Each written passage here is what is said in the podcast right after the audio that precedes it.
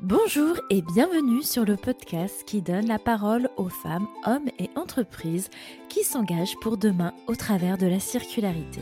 Je suis Isabelle et je vous embarque avec moi pour découvrir des histoires, parcours et s'inspirer ensemble. Nous nous retrouvons une fois par mois et pour rien louper des coulisses de cette aventure, venez vous abonner à la page Insta d'Upcycling Lab. Belle écoute à vous! Alors aujourd'hui, je souhaitais ouvrir cet épisode d'une manière inédite et poser quelques questions du tac au tac à notre invitée du jour, Fabienne.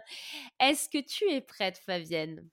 Oui, tout à fait, je suis prête. Alors, si je te dis Queen Amon ou phare breton, tu choisis Ah Allez, je vais dire phare breton parce que le Queen Amon, même si c'est très bon, ça colle quand même pas mal aux dents. c'est pas faux. Euh, question un petit peu plus dure. Jim Breton ou Rome Martiniquais? Alors là, il n'y a, y a, pas photo. Rome Martiniquais. Bonjour. la, la, dernière, euh, tu choisis robe ou combinaison? Ouh, là c'est une question piège. Allez, je vais choisir, euh, je vais choisir combinaison, évidemment. Combinaison, ok. Je, je m'en doutais, je ne sais pas pourquoi.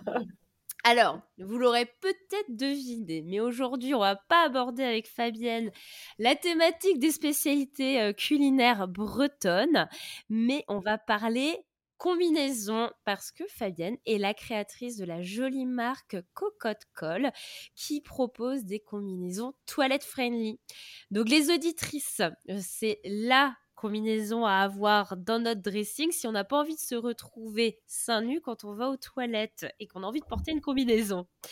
Et on abordera du coup avec Fabienne aujourd'hui un petit peu ses secrets de fabrication, mais aussi une autre thématique qui nous tenait à cœur toutes les deux euh, et qui nous parle, c'était euh, entreprendre quand on est encore salarié. Fabienne, je suis super contente euh, de te recevoir sur le podcast et je te souhaite la bienvenue. Merci Isabelle.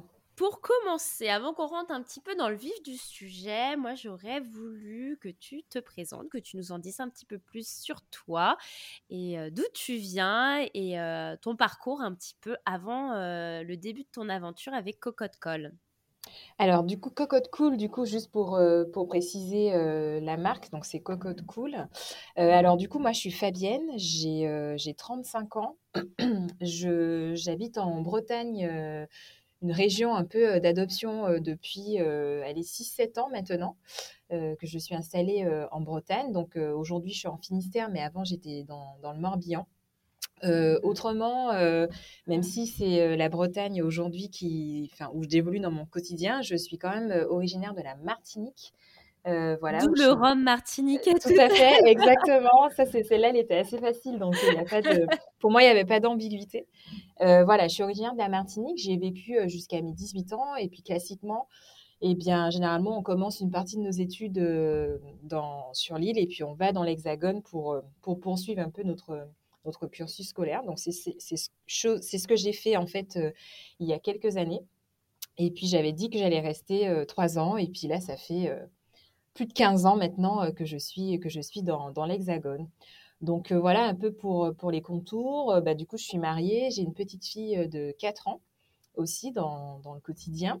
Et puis, euh, d'un point de vue euh, pro, ben, depuis euh, plus de dix ans, on va dire que j'évolue plutôt dans le domaine de la gestion finance, où j'ai eu l'occasion de travailler au sein de grands groupes, en fait, jusqu'à présent. Et depuis un petit peu plus récemment, du coup, je suis plutôt dans l'univers de la PME, sur le volet administratif financier de, ce type de structure. Et, euh, et, du coup, il y, a, deux ans, j'ai fait un peu le, pari fou de concrétiser euh, un projet que j'avais en tête depuis euh, pas mal de temps. on aura peut-être l'occasion d'en parler un peu plus longuement au cours de notre échange, mais voilà, il y avait, il y avait une bonne fenêtre de tir justement à l'époque qui m'a vraiment motivée et incitée à, à concrétiser cette idée que j'avais et j'en ai profité et du coup ça a quand même donné naissance à ma marque Cocotte Cool dont on va parler plus longuement, j'imagine, au cours de l'échange. Merci. Justement, en fait, quand tu parles de cette idée que tu avais dans la tête, euh, on en avait échangé un petit peu ensemble où euh, euh, l'idée, en tout cas la création d'une marque, souvent démarre par par un constat et voilà, je le disais en rigolant tout à l'heure où la combinaison c'est une pièce un petit peu phare du dressing féminin, on adore toute la porter, mais c'est juste hyper embêtant quand tu vas aux toilettes et que tu te retrouves en fait à moitié nu et du coup c'est vrai que ce constat je pense que toutes les nanas, on l'a fait. Et de ce constat-là, toi, tu as réussi à, le transposer, à le créer, à, le créer en une marque. Euh, c'est un petit peu comme ça que ça euh, que, Cocotte Cool a vu le, jour. C'est exactement ça, c'est exactement ça. Euh, on va dire que Cocotte Cool, comme beaucoup d'autres projets que l'on peut monter, vient d'un constat personnel en fait, moi, c'est une pièce que j'aime beaucoup, la combinaison. Je suis un peu une, grande fan de combinaison et j'en porte beaucoup, enfin très souvent, et notamment j'en ai beaucoup porté en fin de grossesse. Et je me suis quand même rendu compte qu'il y avait, voilà, il y avait ce gros souci où je me suis dit, mais c'est vraiment dommage en fait de pas trouver une pièce qui soit hyper sympa, élégante, mode et pratique en fait. Donc c'est un peu venu, c'est un peu venu comme ça. J'ai commencé à, réfléchir à, ça et je me suis dit bah tiens en fait je vais, je vais imaginer, je vais essayer d'imaginer un système qui permette de, pallier ça. Et, et, du coup à la, base j'avais imaginé faire un peu ma pièce pour moi, donc mon modèle de combi euh, idéal. Et en fait, en en parlant un peu autour de moi, en, partageant ça à, des, à, des, copines, en fait, je me suis dit, mais ouais, je suis complètement, enfin, je suis pas du tout toute seule euh, mmh. dans, dans ce cas-là. Et je me suis dit, bah, en fait, ce serait vraiment chouette de pouvoir le faire à plus grande échelle. Et c'est comme ça que je me suis dit, bah, allez, euh, je, vais, je vais créer une marque, en fait, avec ce concept de côté pratique à, à cette pièce qui est la combinaison. Et c'est vrai que quand on lance un projet, en fait, on a la chance de pouvoir partir from scratch, en fait, comme on dit. Mmh. Et c'est vraiment l'occasion de, poser des bases, en fait, un ADN pour, pour ce projet. Et j'ai pas voulu, j'ai pas voulu lancer une combi pour une combi. Alors certes, elle a quand même un gros plus qui permet de pallier justement ce manque de, de praticité, mais j'ai voulu en fait inscrire cette marque qui est Cocotte Cool dans une démarche beaucoup plus globale, vertueuse et responsable en me questionnant sur comment est-ce que je, quelle matière j'allais utiliser, comment j'allais les sourcer, comment j'allais faire produire cette pièce, dans quel écosystème j'avais envie de m'entourer, quels partenaires avec lesquels j'avais envie de travailler. Et en potassant un petit peu tout ça, je me suis dit, bah, en fait, aujourd'hui, la marque, j'ai envie de la créer sur avec un ADN qui repose sur trois piliers, donc euh, la praticité euh, de la pièce, l'upcycling, puisque du coup aujourd'hui j'ai fait le choix, enfin depuis le début du lancement, de travailler en fait avec des tissus exclusivement upcyclés.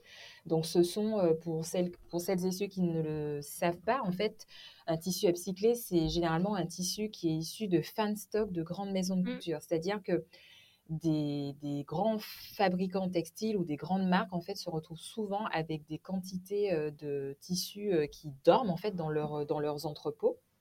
Et l'idée en fait c'est plutôt que il y ait ce stock qui dorme ou qui est souvent euh, voué à être détruit, et eh bien il y a plein de petits acteurs en fait qui se créent pour les remettre en fait sur le marché et faire le lien justement avec ces grands fabricants et ces grandes marques et des créateurs typiquement comme, comme Cocotte Cool pour pouvoir voilà, en faire leur création. Donc moi, j'ai fait le choix de travailler sur la partie tissu sous, avec de l'upcycling.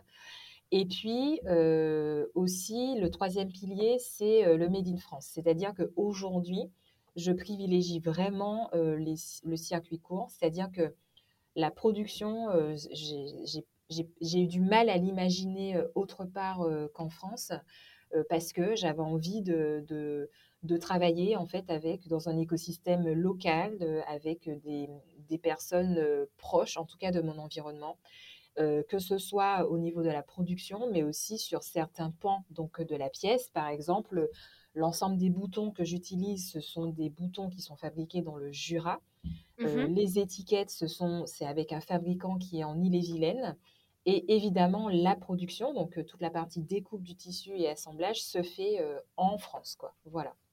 Donc, je suis très fière aujourd'hui, pardon, excuse-moi, d'avoir, voilà, de, d'avoir imaginé un concept, on va dire, sympa, mais qui résonne en fait, enfin, qui a, comment dire, une dimension un peu plus large et qui a qui s'inscrit en fait dans une démarche en faveur voilà, d'une mode pratique, locale et durable et positive avec une voilà avec une empreinte qui va du coup qui est limitée et ça c'est quelque chose qui est de plus en plus aussi important je pense dans nos dans nos choix et dans la sélection en tout cas c'est des critères pour lesquels personnellement je suis hyper sensible. Quand tu dis sourcing des tissus upcyclés, tu, sources et aussi également des fournisseurs qui sont français ou des tissus en fait qui, qui dorment dans des maisons de création françaises ou est-ce que tu élargis un petit peu ton sourcing à l'Europe, voire un petit peu plus loin? Alors du coup, c'est compliqué de restreindre ce sourcing à la France, c'est possible, mais je trouvais que ça allait être trop difficile dans une démarche d'upcycling. C'est-à-dire que moi déjà, la démarche pour moi, elle est déjà vertueuse de partir de l'existant. Donc c'est-à-dire qu'aujourd'hui, dans la collection que je propose, mes tissus viennent soit de Belgique, soit mmh d'Italie. Euh, du Portugal, donc on est quand même sur, euh, sur du Made in euh, Europe. Et j'ai une de mes pièces qui a été sourcée auprès d'une filiale en fait de LVMH qui est beaucoup plus, beaucoup plus internationale. Mais on reste quand même sur cette démarche où je ne travaille pas en fait avec mes fournisseurs pour leur dire bah, vous me faites, je dis n'importe quoi, 1000 mètres de tissu et je vous en recommande encore 1000 mètres, faut lancer une prod. Non. Voilà ce qui existe aujourd'hui, voilà ce qui est disponible comme quantité et comme matière. Est-ce que c'est aligné avec la pièce que je veux développer et ce que je veux faire de mes, enfin, quelle création en fait je veux faire et du coup je travaille avec ça quoi.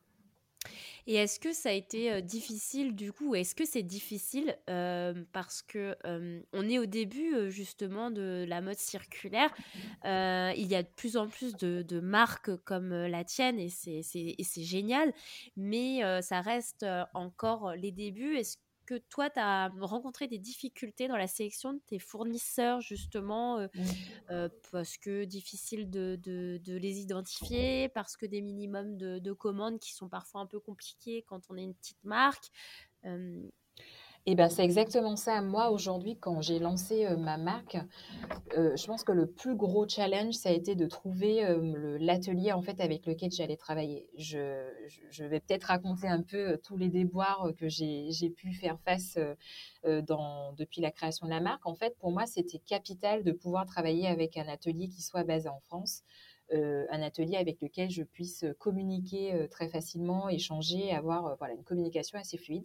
Et en fait, je me suis vraiment rendu compte que ça a été mais vraiment le parcours du combattant. C'est-à-dire que j'ai commencé à contractualiser enfin, au tout début, en 2021, du coup. J'avais trouvé un premier atelier donc, qui était basé en, en Rhône-Alpes, en fait, en région Rhône-Alpes. Et du coup, voilà, on a échangé, on s'est dit, OK, on va commencer à. On a fait trois, trois visios pour bien caler le projet, pour faire connaissance, etc. Et en fait, au, moment du prototype, donc à la phase de prototypage, en fait, à un moment donné, on s'était accordé sur un planning et je me suis dit, bon, ben, je vais quand même prendre des nouvelles pour savoir si tout va bien. Et là, plus de nouvelles, quoi. J'avais plus aucune nouvelle de cet atelier, enfin rien du tout. Donc je me suis dit bon ben après plusieurs relances, euh, bon ben Fabienne, euh, c'est bon cet atelier il t'a planté, euh, tu repars à la chasse au nouvel atelier quoi. Donc j'ai trouvé un deuxième atelier qui lui était basé en, en Picardie. Et ça a été, on a pu sortir les pièces, pas de problème, mais ça a été vraiment dans la douleur. C'est-à-dire que je me suis vraiment retrouvée face aux gros ateliers versus mmh. ma petite marque. C'est-à-dire que tu passes bah, un peu entre les gouttes, quoi, si tu veux. On t'annonce un planning, mais au final, tu n'es pas forcément prioritaire. donc ça, ça a, été, ça a été extrêmement compliqué. Enfin voilà, moi, j'ai eu énormément de mal dans la relation euh, fournisseur-client, mmh euh, de me dire que oui, bah, aujourd'hui, euh, il faut, je pense qu'il faut faire attention en se disant, bah, un petit client, demain, on ne sait pas ce qu'il va être. Et je trouve que aujourd'hui, si quelqu'un n'est pas capable en fait de traiter un petit client au même titre qu'un gros, oui, il faut être clair en fait, tu vois, c'est pas la peine de nous faire perdre notre temps à tous, quoi. Donc ça, ça a été très très compliqué, énormément de retard de livraison, de gros gros problèmes de communication. beaucoup de défauts au départ, etc. Et en fait, ça m'avait quand même assez épuisée, en fait, on va dire. Mais j'ai quand même pas lâché l'affaire et je me suis dit, ok, je vais repenser en fait mon process de production. Et c'est en France, j'y tiens, donc du coup, je n'ai pas envie d'aller ailleurs, faire produire, etc. Alors oui, ça coûterait peut-être moins cher, mais j'ai vu comment c'était déjà tellement compliqué mmh. de gérer cette relation en étant tous les deux basés en France que je me suis dit, mais j'imagine même pas ce que ça va être si toutefois on est à je ne sais combien de kilomètres. Quoi. Mmh.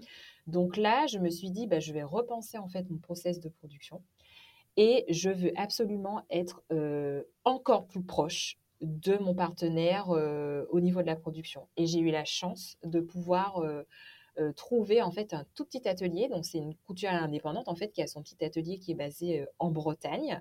Euh, avec, qui on a, avec qui on a travaillé justement pour mon, pour mon dernier modèle. Et du coup, euh, ça, ça, change la vie, quoi. C'est-à-dire que on se voit, on échange. Euh, et là, ça, je me suis dit, mais j'avais du mal à me dire, à imaginer en fait ce mode de fonctionnement autre que, autrement que celui-ci, quoi. Donc, je pense que le plus gros challenge, en tout cas dans pour Cocotte Cool, ça a vraiment été la recherche du partenaire côté atelier, quoi.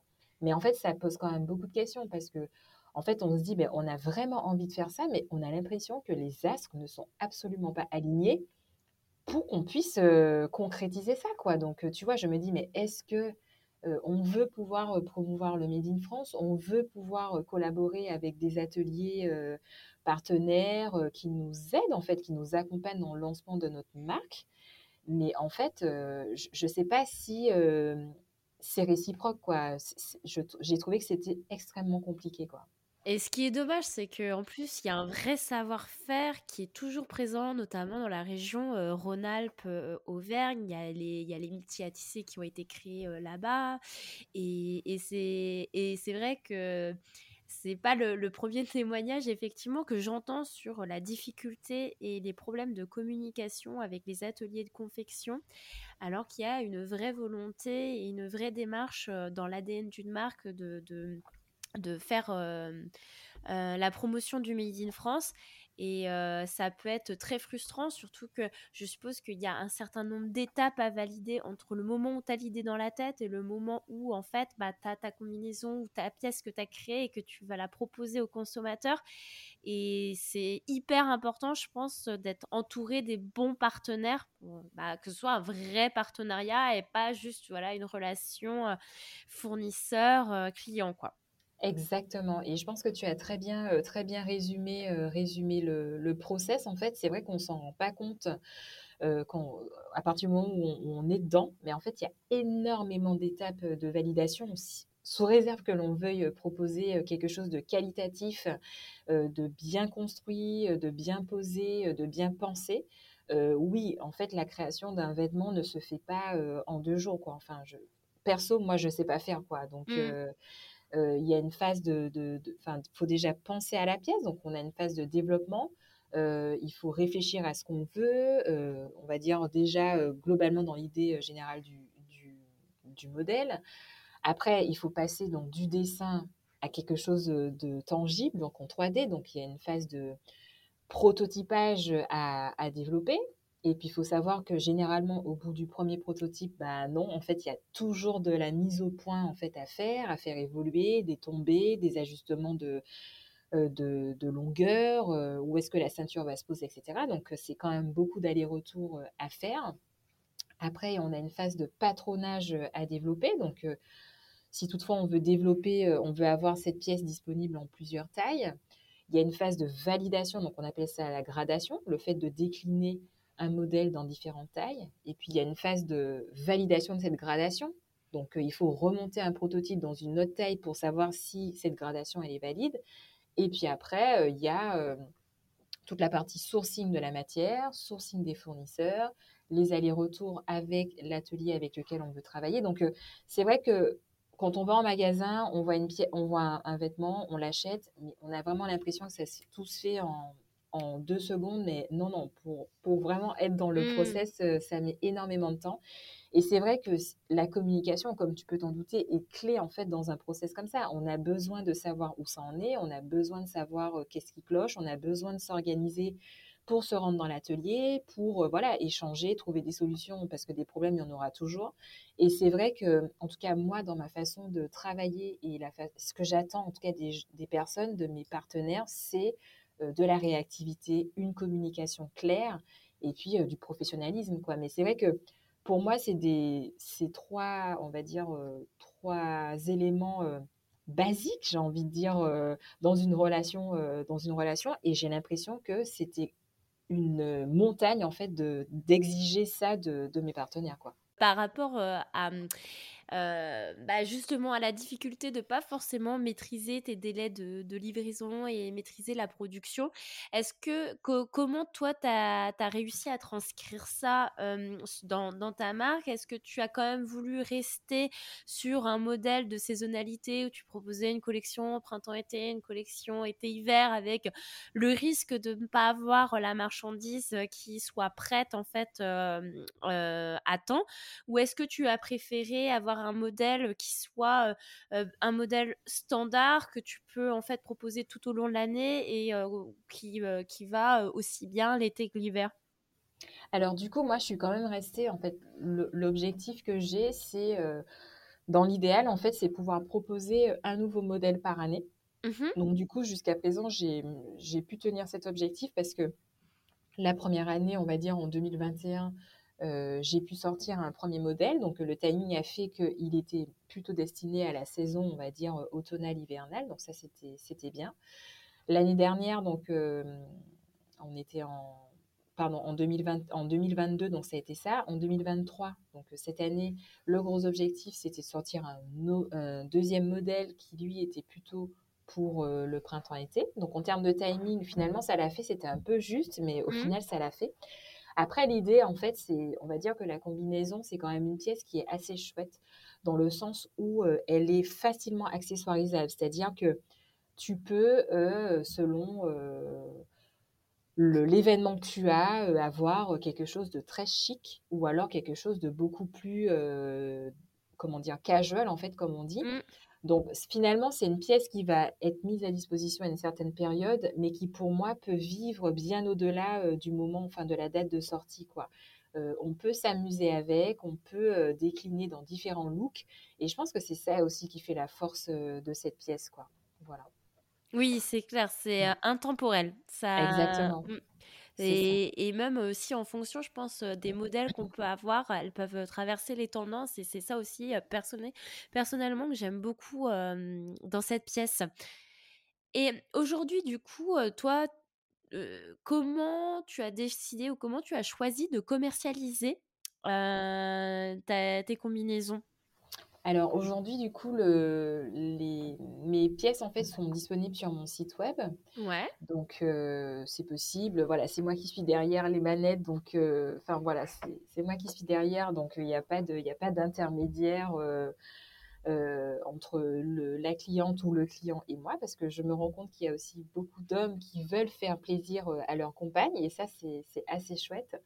Et puis, euh, je, je, développe en fait un réseau de boutiques partenaires parce que voilà, c'est quand même important de pouvoir avoir un point contact, euh, un point contact euh, sur, avec la cliente en fait pour pouvoir voir la matière, toucher la matière, etc. Mmh. Donc aujourd'hui, le circuit de distribution, c'est la vente directe avec mon site web, des boutiques partenaires et enfin, je participe dans la mesure du possible en fait à des, des petits pop-up. En fait, ce sont des petites ventes éphémères qui se font. Euh, voilà, j'essaie de, rester dans un premier temps assez, euh, une géographie enfin, plutôt locale, quoi. Où euh, voilà, il y a pas mal de, il y a plusieurs créateurs qui se rassemblent pour pouvoir pour pouvoir voilà, montrer leur création. ça permet de tester un produit, ça permet de tester un concept, ça permet d'avoir des retours clients, ça permet de, donner l'opportunité aux gens d'essayer la pièce. Donc aujourd'hui, ce sont les trois, hum, les trois axes que je développe pour la partie euh, commercialisation. Mais quand trouves-tu le temps de faire tout ah ça? As-tu des journées de 28 heures? Alors, hélas, non, j'ai pas de journée de, de 28 heures, mais c'est rigolo que tu poses cette question-là. En fait, il faut savoir que au début, en introduction, je disais que j'avais trouvé euh, une fenêtre euh, qui me semblait opportune, en tout cas pour euh, lancer le projet. En fait, il faut savoir qu'au moment où j'ai lancé ma marque, mon activité salariée était à 50%. D'accord. Donc, du coup, voilà, j'avais 50% de mon temps où j'étais free. Et je me suis dit, mais en fait, Fabienne, c'est le moment, quoi. C'est le mmh. moment de pouvoir, de pouvoir créer ce que tu avais envie de créer, etc. Donc, j'ai profité de cette opportunité euh, pour lancer tout, tout, le process. Et on va dire que c'est à ce moment-là, c'était le début où j'ai rencontré énormément de difficultés, donc où j'ai appris, où j'ai commencé à me faire mon réseau, etc. Et puis après, donc en effet, mon rythme de travail salarié a, un peu augmenté. Et du coup, euh, j'ai dû, euh, voilà, c'est on va dire que j'étais plus en maîtrise, entre guillemets, du process. J'étais moins dans la découverte, ce qui fait que j'ai été quand même, enfin, moi, aujourd'hui, je considère que je suis quand même beaucoup plus efficace mmh sur, euh, sur certaines parties, quoi. Voilà, après, on va pas se mentir, hein, euh, ça se passe le soir, euh, il y a des coups de rush, voilà, ça se passe le week-end. Donc voilà, c'est aussi, euh, voilà, je cale un peu. Euh, aujourd'hui, je suis à 90%, donc euh, voilà, je m'arrange aussi sur mon temps libre pour pouvoir mmh. faire ce que j'ai à faire, quoi. Mais je pense que depuis quelques temps, en tout cas, enfin, je suis très exigeante. Je suis quelqu'un d'assez exigeante en fait envers elle-même. Et c'est vrai qu'on peut accuser en fait pas mal de frustration de se dire, mais en fait, j'aurais aimé faire ci, j'aurais aimé faire ça, j'aurais aimé être à ce niveau-là, etc. Euh, au départ, ça pouvait voilà, m'apporter pas mal de frustration, mais au final, je me dis, ben, en fait, Fabienne, tu es toute seule euh, sur le projet. Euh, ben, des fois, tu vas pouvoir y consacrer un peu plus de temps, d'autres fois, ça va être un peu plus compliqué, et je pense qu'il faut juste l'accepter et, et se dire, ben, tant pis, quoi, aujourd'hui, c'est est-ce que du coup, tu n'as pas parfois la frustration de te dire mince, si j'étais à 100% sur Cocotte Cool, je, je, pourrais faire beaucoup plus de choses, je pourrais être je pourrais peut-être faire grandir beaucoup plus euh, la marque, mais en même temps, il y a aussi cette sécurité qu'on a en fait en étant salarié parce que bah voilà, on a une famille, parce que bah on est euh, comme tout le monde, il y a les, euh, factures à régler. Donc il y a un peu ce côté où c'est un peu difficile de trouver le, le juste milieu.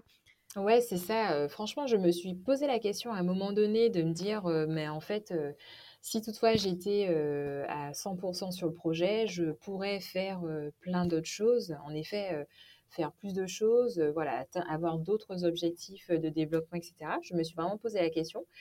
Mais je crois qu'aujourd'hui, euh, je me sens pas prête en fait à, mmh. à être 100% sur la marque en fait parce que on peut pas dire que mon activité salariée me déplaît. En fait, je veux dire, j'ai quand même un épanouissement des deux côtés. Quoi. Ce que je fais au quotidien dans, mon, dans mon job, ça me plaît. Là, avec Cocotte Cool, c'est un moyen de développer en fait un autre pan de ma personnalité et puis d'autres compétences. Donc finalement, pour moi, en tout cas, je, je trouve que c'est un équilibre qui n'est pas toujours simple à trouver, je dois l'avouer, mais qui me convient bien en fait aujourd'hui.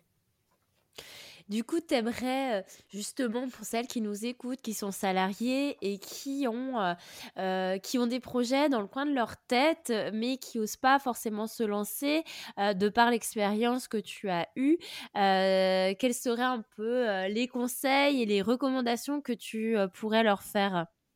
Alors, sans paraître euh, euh, basico-basique, hein, mais je crois que, en fait, je me rappelle. Euh, en fait, je, dirais juste qu'il faut vraiment commencer par faire un, petit pas, quoi. C'est-à-dire qu'on a une idée en tête. Souvent, ça reste au stade d'une idée. on rêvasse sur ça, on imagine plein de choses. Et je dirais juste de, bah, d'enclencher, en fait, une action qui nous permette de commencer à à concrétiser cette idée. Quoi. Moi, dans mon cas, franchement, avant de vraiment commencer à me mettre sur Cocotte Cool, j'étais dans ma tête, je, voilà, ça, restait toujours une idée. Et en fait, ça peut paraître basique, mais la première action facilement activable que j'ai faite, c'était de faire un mail en fait à deux trois stylistes modélistes pour mmh leur parler en fait de mon projet et est-ce qu'on peut pas juste se caler une demi-heure pour échanger quoi. Ça, a vraiment été ça ma première, ma première action quoi.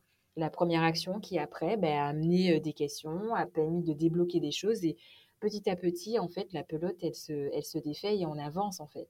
Je crois que le, le conseil que je prodiguerais en fait à quelqu'un qui a une idée en tête et qui voudrait pouvoir la concrétiser, c'est de, commencer par vraiment c'est quoi l'action la plus simple que je puisse mettre en place pour pouvoir avancer en fait sur ce projet quoi?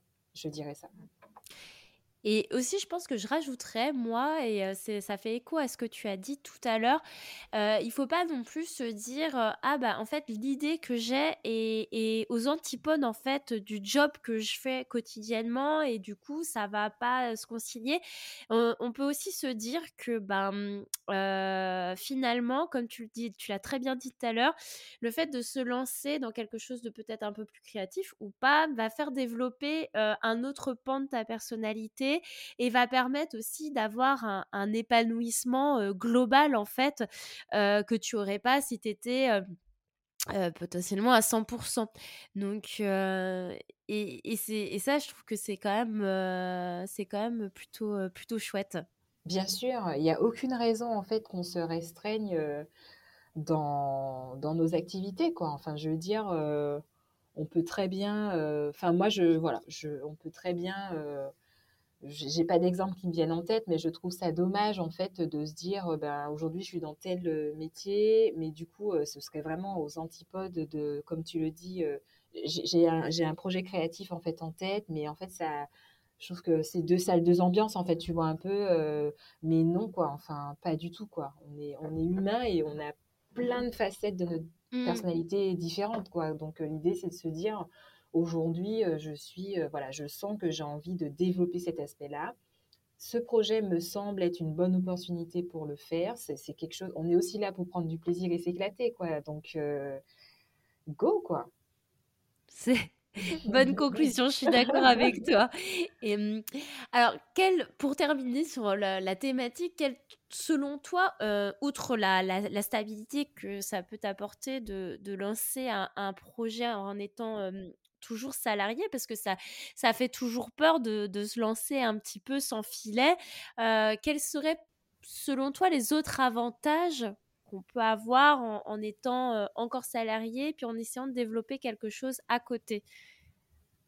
Bah, du coup, comme, euh, comme on l'évoquait, pour moi, c'est une source d'épanouissement personnel. Hein. C'est-à-dire que on utilise ce side project ou ce side business comme une façon de développer euh, d'autres compétences qu'on n'a peut-être pas l'opportunité de faire dans notre, dans notre job euh, salarié.